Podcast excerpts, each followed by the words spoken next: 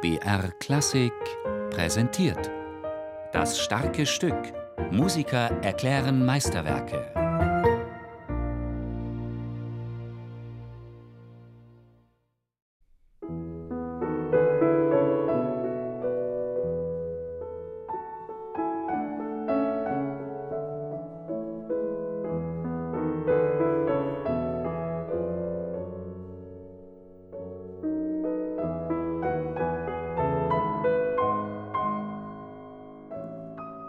Kühner Anfang, eigentlich kein Anfang, nur das plötzliche Ertönen einer Melodie. Beethoven lässt seine Klaviersonate Opus 101 nicht in der Grundtonart A-Dur beginnen, wie zu erwarten wäre, sondern auf der Dominante. Ausdruck einer vorher kaum gekannten formalen Freiheit. Ich habe einfach, wenn ich da am Flügel sitze, das Gefühl, der spielt schon ganz lange den gibt es schon ganz lange, den Satz. Und ich darf einfach gerade mittendrin einsteigen. Das ist ein Wunder, das ist ein sehr, sehr, sehr besonderer Moment. Er beginnt auf der Dominante, er beginnt quasi aus dem Nichts, wie ein Hauch. Wie ein unendliches Lied, wie ein aus der Unendlichkeit kommendes Gesangsstück. Das ist sehr, sehr bemerkenswert, dieses Stück.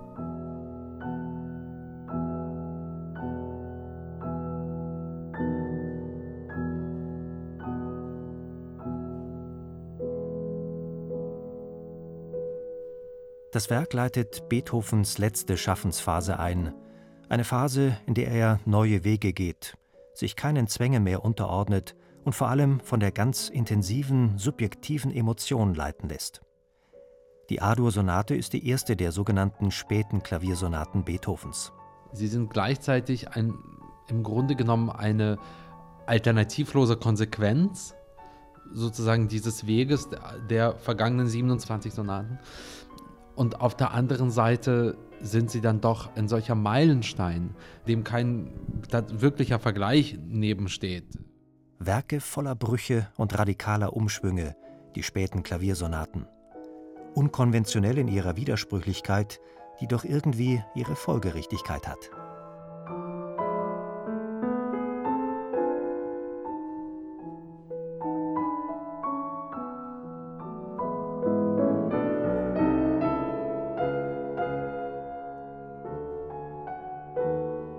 Schon dieser erste Satz hat ja seine Brüche.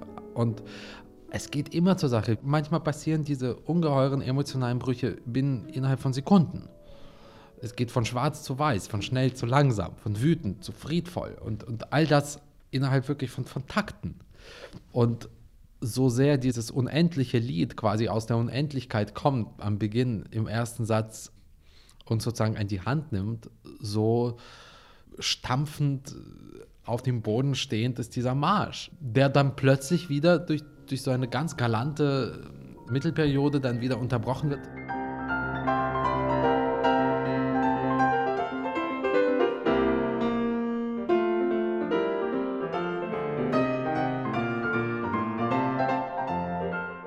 Vom lyrisch verträumten ersten Satz zum absolut geerdeten Marschthema des zweiten.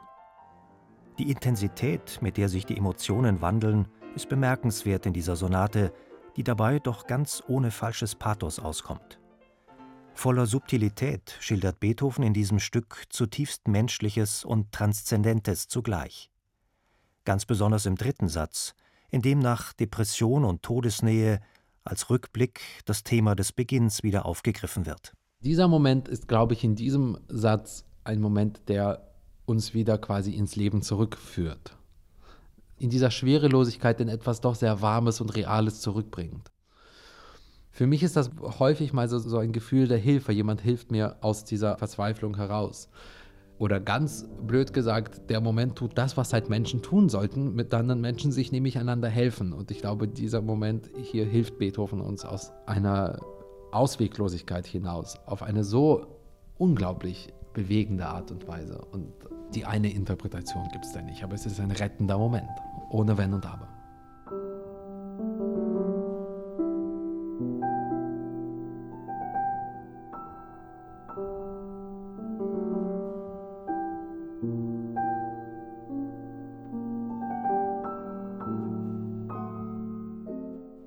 Dieser kurze Satz ist ja mehr als lyrisch, ist er ja im Grunde genommen beinahe fahl, er ist wahnsinnig weit weg. Anders als der erste Satz, der so menschenwarm, so, so herzenswarm ist, wie nur irgend möglich ist, ja dieser Satz ja quasi wo ganz, ganz, ganz anders.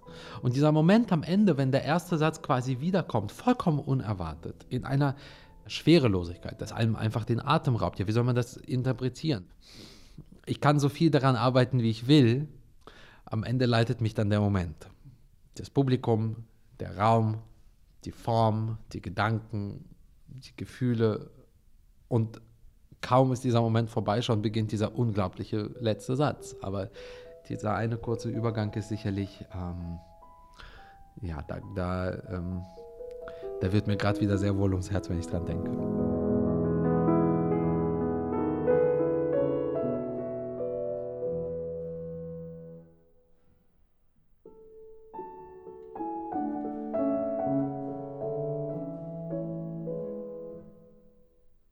Am Ende triumphiert das Leben. Voller Witz, Humor und Freude feiert Beethoven hier ein großes Fest. Dieses absolut diesseitige Finale hat aber auch seine ganz realen Tücken. Wie es im Leben halt so ist, findet Igor Levit. Der zweite Satz liegt teilweise wahnsinnig unangenehm, aber der letzte liegt einfach ekelhaft zum Teil. Also diese Fuge am, am, in der Mitte, dieses Fugenelement ist einfach sehr verquer geschrieben zum Teil. Sprünge, unangenehme Läufe, unangenehme Akkordballungen. Es trifft auf den ganzen Satz. Es ist einfach sehr, sehr, sehr unangenehm. Und dementsprechend schleichen sich mal häufig sogenannte improvisatorische Elemente hinein. das passiert da mal. Aber nichtsdestotrotz ist das einfach ein menschliches Wunderwerk, diese Sonate.